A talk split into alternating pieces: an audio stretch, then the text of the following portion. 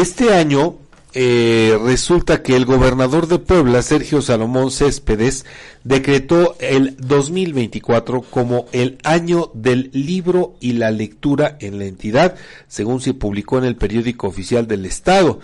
La declaratoria argumenta que los libros han sido objetos culturales cruciales para el desarrollo de la humanidad al fungir como portadores de ideas, historias y eh, conocimientos para las civilizaciones. Asimismo, representan la capacidad de aprendizaje y evolución de las sociedades. Los primeros libros llegaron a Puebla con los frailes que iniciaron la evangelización tras la conquista, y no fue sino hasta 1642 que arribó la primera imprenta con el obispo Juan de Palafox y Mendoza. Posteriormente la ciudad se consolidó como un destacado centro productor y distribuidor de libros de imprentas locales y de toda la Nueva España. De acuerdo con este decreto, la magnitud de obras fue tal que se generaron grandes colecciones y bibliotecas religiosas, además de un amplio circuito de consumo y uso de libros.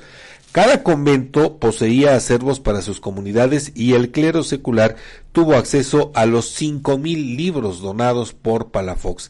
Actualmente, la Biblioteca Palafoxiana, ubicada en el Centro Histórico de Puebla, cuenta con más de 45 mil libros y manuscritos y por su importancia la UNESCO la reconoció como Memoria del Mundo en el año 2005.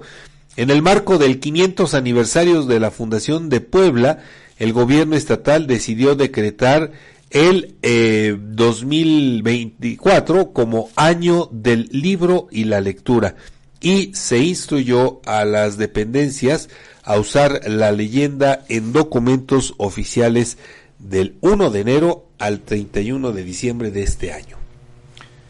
Bueno, pues es con motivo del 500 eh, aniversario, ¿verdad? Sí, el, 500 aniversario de la Fundación. bueno, ahí hay que solamente recordar, pues esta, ya lo decías en la nota, Edgar, pues eh, la existencia de esta importante biblioteca, la Biblioteca Palafoxiana. Que además es todo una bella obra de arte, Fabián. Importante. Sí, sí, sí, sí, sin duda. Bueno, qué, qué, bueno, qué bueno que en Puebla pues eh, celebren esta efeméride pues con una serie de actividades así. Esperemos que pues no solamente quede en la palabra, sino que pues eh, haya la impresión y pues de y, también el, reparto de, libros, ¿no? Por supuesto, Fabián. Y fíjate algo que lo yo lo ligaría con una información que manejamos a, eh, a finales del año pasado, Fabián, es esta necesidad de mejorar las capacidades, las habilidades y las competencias lectoras de los niños y los adolescentes poblanos, porque